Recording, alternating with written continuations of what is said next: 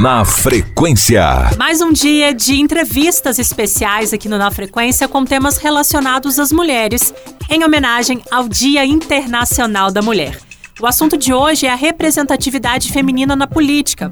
A temática precisa ser muito discutida, porque, para quem não sabe, o Brasil é um dos piores países em termos de representatividade da mulher na política, ocupando aí o terceiro lugar na América Latina. Para falar mais sobre isso, a gente conversou com a vereadora Thalia Sobral, do PSOL. Lembrando que a entrevista foi gravada, beleza? Thalia, seja bem-vinda ao Na Frequência. Conta pra gente por que se torna tão importante a presença das mulheres na política. Olá, primeiro quero cumprimentar a equipe da rádio, a Ana, Homero e toda a população que está nos ouvindo. Agradecer o convite da gente poder estar vindo falar aqui de um tema tão importante para nós, com tanta centralidade no nosso mandato. Ontem foi 8 de março, Dia Internacional da Luta da Mulher, onde é muito importante, porque através dele, simbolicamente, que a gente luta por direitos das mulheres, tanto no Brasil quanto no mundo. A gente vive num mundo muito desigual, que cria abismo de oportunidade entre homens e mulheres. E se essas mulheres fossem, forem negras, indígenas ou LBTs, o abismo é ainda maior, mais profundo. E esse abismo ele não aparece só na questão de oportunidades, mas também na ausência de política pública e direito para essas mulheres. Acredito que a política, ela sendo institucional ou não, é um dos principais espaços que a gente tem para que a gente possa construir, pensar e exigir é, garantias de direitos e reparação social.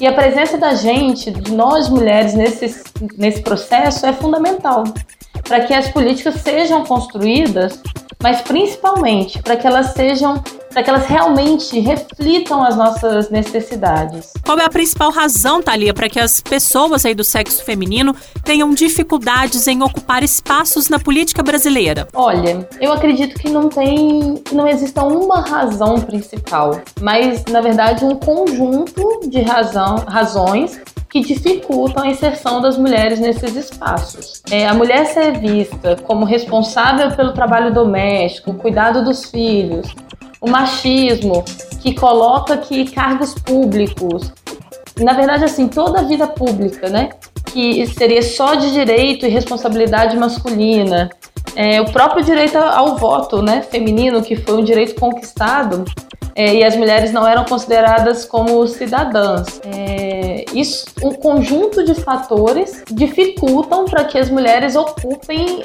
inúmeros e determina, é, inúmeros espaços políticos, né, institucionais ou não. É, e o movimento de mulheres internacionalmente vem lutando, vem conquistando esses espaços para que a gente hoje possa estar tá, é, minimamente ocupando eles em várias esferas da sociedade. Na frequência. Juiz de Fora fez história nessas últimas eleições municipais, elegendo uma mulher prefeita e quatro vereadoras, sendo uma delas a mais votada entre todos os candidatos. Thalia, de que maneira você observa esse cenário na política aqui de JF? O que você acha que motivou as pessoas a votarem em mulheres aqui no município?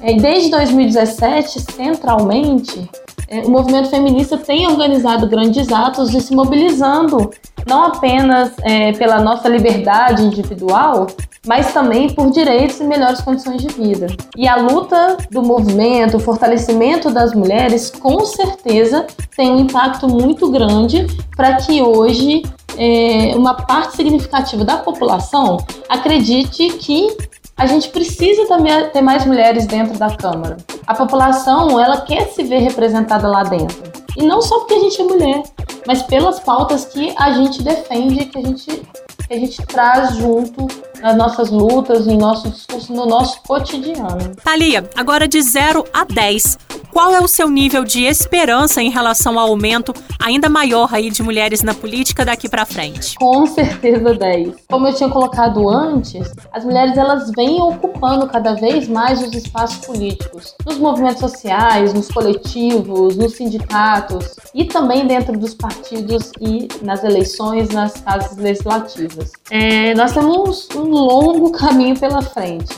é, mas já em 2020 a gente tem um avanço importante. A gente gente teve 9 mil mulheres eleitas na Câmara de Vereadores em todo o país. Isso equivale a 16% do total de vereadores eleitos, que ainda é insuficiente, mas é um avanço considerável e expressivo a partir da realidade que a gente tinha antes. Esse ano, que já é o reflexo de, das eleições anteriores, 2016, 2018, mas dessa, nesse ano de uma forma mais intensa, é, a, gente, a candidatura de mulheres negras e negros, de pessoas trans, foram muito bem votadas e eleitas no país todo. Isso expressa esse sentimento das pessoas de quererem mais representatividade e quererem mais políticas relacionadas a esses temas. Para a gente encerrar, Thalia, o que, que você diria para as mulheres que querem entrar para a política hoje? Quanto mais de nós ocuparmos os espaços políticos, os espaços de poder, os espaços de decisão e elaboração